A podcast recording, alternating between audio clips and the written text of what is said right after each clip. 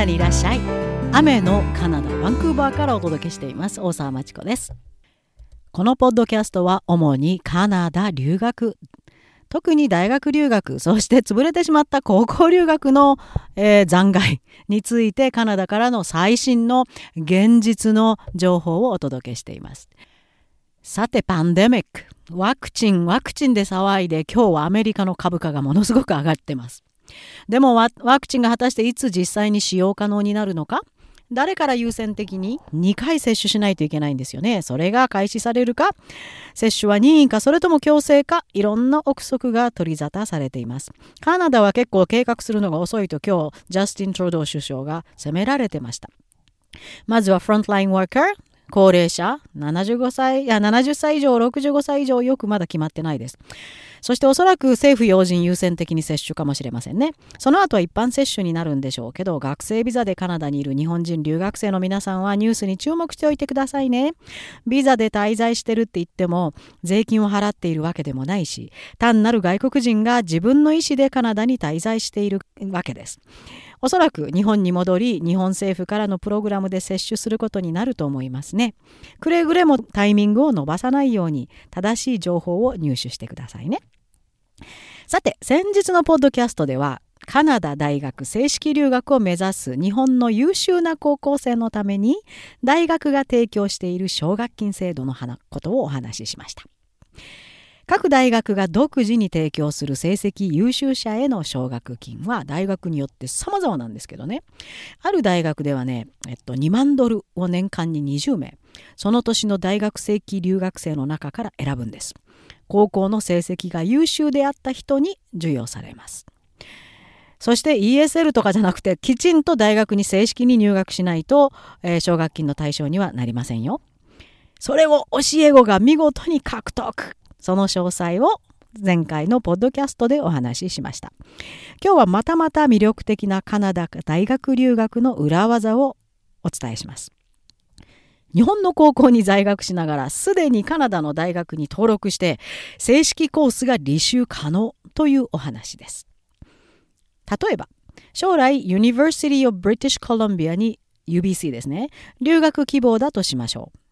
BC 州のオンライン専門の大学に登録し、そこから UBC と互換性のあるコースを選びます。そうなんです。オンラインで大学のレベル、いや、それ以上のレベルもたくさんあります。を提供している大学がカナダにはあります。登録するのは誰でもできます。カナダ国内、国外を問わず16歳以上であったら誰でも可能です。素晴らしいシステムでしょ？で、正式なコースですから単位持っていけるんですよ。他の大学に。高校からの成績証明書とか、 TOEFL、IELTS などの英語スコア不要です。でも、注意もともと世界的にも高いカナダの大学レベルの中でも、オンラインコースはレベルを保つために、さらにさらに難易度が高いです。簡単にすると、オンラインの、えー、信頼性がなくなりますからね。それにパスするには相当時間のリーディング、特訓必要。例えば教科書、ビデオレクチャー見て、ディゼロ教材読んで、それをしないとコース合格しません。クリティカル・ティンキングを駆使したアサイメント。書くのにも相当な時間が必要です。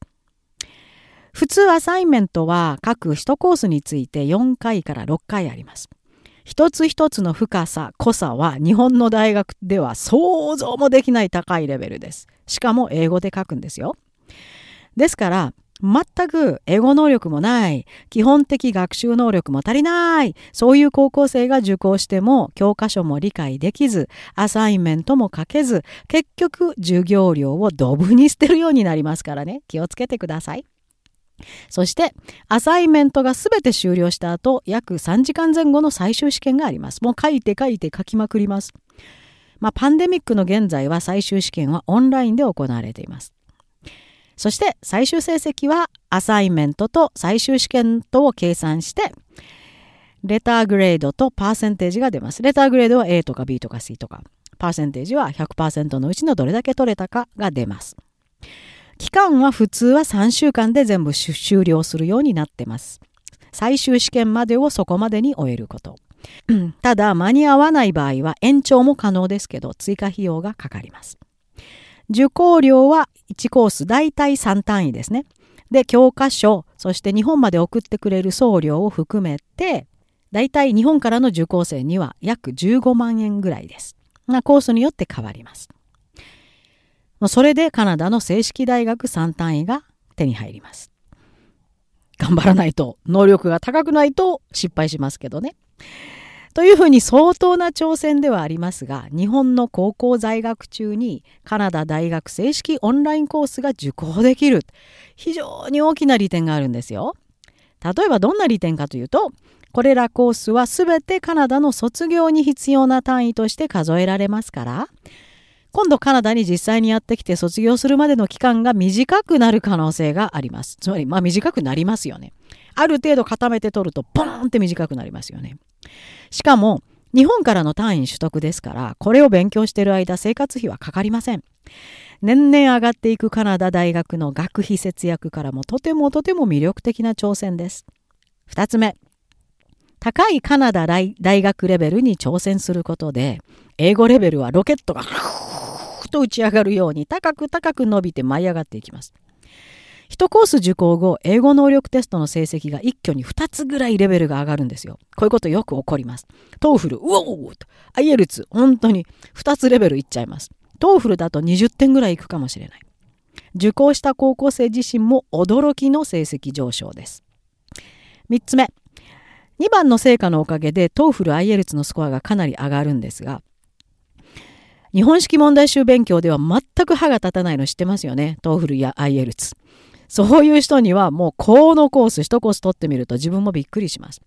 本物のカナダ大学コースを必死で勉強することが一番効果的であるっていうことが実感できますよ。そして英語能力テストが急上昇することで正式な大学入学が可能となって直接もうすぐに入学できる。英語のコース取らなくてもいい。前回のコラムポッドキャストでも話しましたように、奨学金の対象になるわけです。もういいことだらけです。頑張れば。4つ目。すべてオンラインで行われますから、受講する生徒本人の相当な自己管理能力が必要。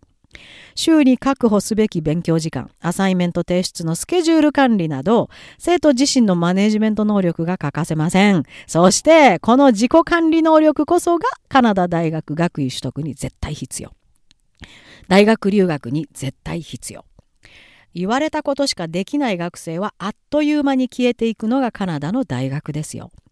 自分が果たしてカナダの大学留学するに足る資質があるかどうかを判断する絶好の機会ともなりますよ。でもまた警告カナダの高校を上位30%くらいの成績で卒業できた生徒が入学するのがカナダの大学です。現地の高校生の30%ぐらいですよ、上位。それと同様の英語運用能力、エッセイスキル、クリティカルシンキングスキルがないと、当然落第の浮き目にあってしまいます。正直トップレベルの日本の高校生にも難易度がかなり高いコースとなることを理解しておいてください。でも頑張る日本の高校生を助けたいと思ってそのための、えー、大学オンラインコースへのサポートも提供しています。